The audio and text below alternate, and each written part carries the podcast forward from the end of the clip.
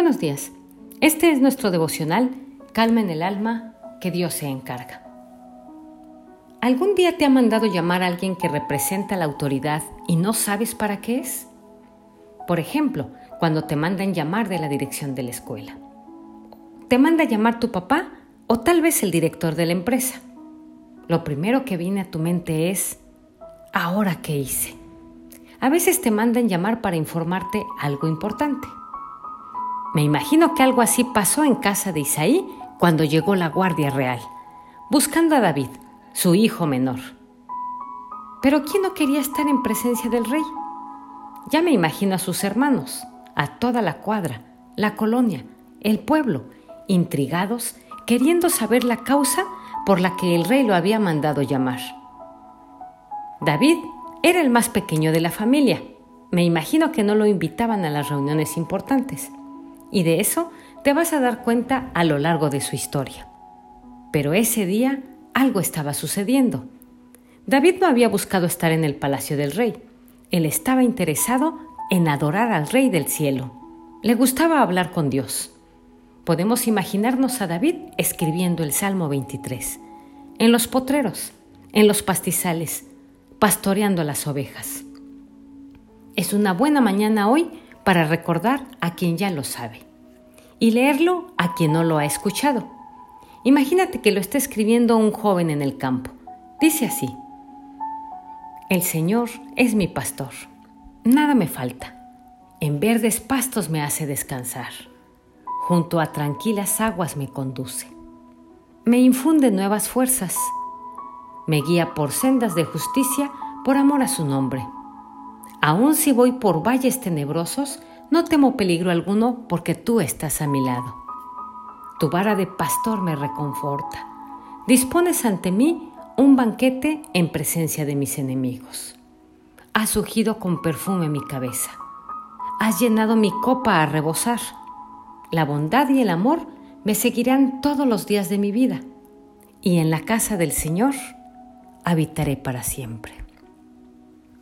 La identidad de David es impresionante. Él se ve delante de Dios como una oveja y ve a Dios como su pastor. Debemos comenzar a mirarnos como Dios nos mira y también entender quién es Dios para nosotros y lo que significa que Él sea nuestro Padre. Solo con una identidad clara podemos entender que nada nos faltará que el Señor nos conducirá por verdes pastos para darnos descanso. Nos llevará a aguas tranquilas, nos guiará, estará con nosotros en todo momento, nos protegerá en medio del peligro. Su vara y su callado nos llenarán de aliento. No permitirá que el enemigo nos toque, nos ungirá. Su bondad y amor nos perseguirán todos los días. Cuando aprendemos a adorar a Dios en el secreto de nuestra habitación, en el desarrollo de nuestra cotidianidad, donde nadie nos ve, Él se encargará de promocionarnos. En este tiempo seremos promocionados por Dios. Permanezcamos desarrollando lo que venimos haciendo y esperemos en Él. David fue llevado al palacio. Nadie le decía la causa de su llamado. Seguramente David percibía en los rostros de los guardias un poco de paz, así que él no estaba tan preocupado. Llegaron al palacio, entraron caminando por largos pasillos hasta llegar a la habitación del rey. David no se imaginó que él viviría en ese lugar. Le dijeron, el rey está perturbado en su alma, necesitamos que entres y toques tu arpa para él. David fue llevado delante del rey Saúl y allí comenzó a tocar, en un lugar desconocido, pero allí adoró a Dios. Él no preguntó al rey qué música quería escuchar, él solo comenzó a tocar su instrumento. Me imagino que David oró y le pidió a Dios ayuda, respaldo, para que no se le trabaran los dedos. Y de repente, Saúl se fue calmando. David regresó a su casa pero el rey Saúl le mandó una razón a Isaí.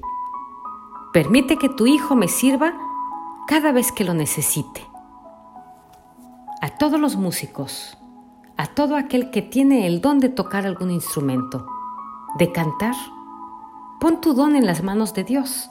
Aprende a adorarlo. Ese talento es una herramienta poderosa que ha sido puesta en tus manos. En el secreto de tu habitación, toca, canta, inténtalo. Es un llamado para todos los músicos.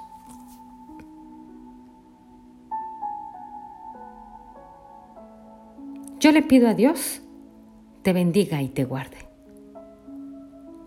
Soy Litsi Contreras desde Veracruz, México.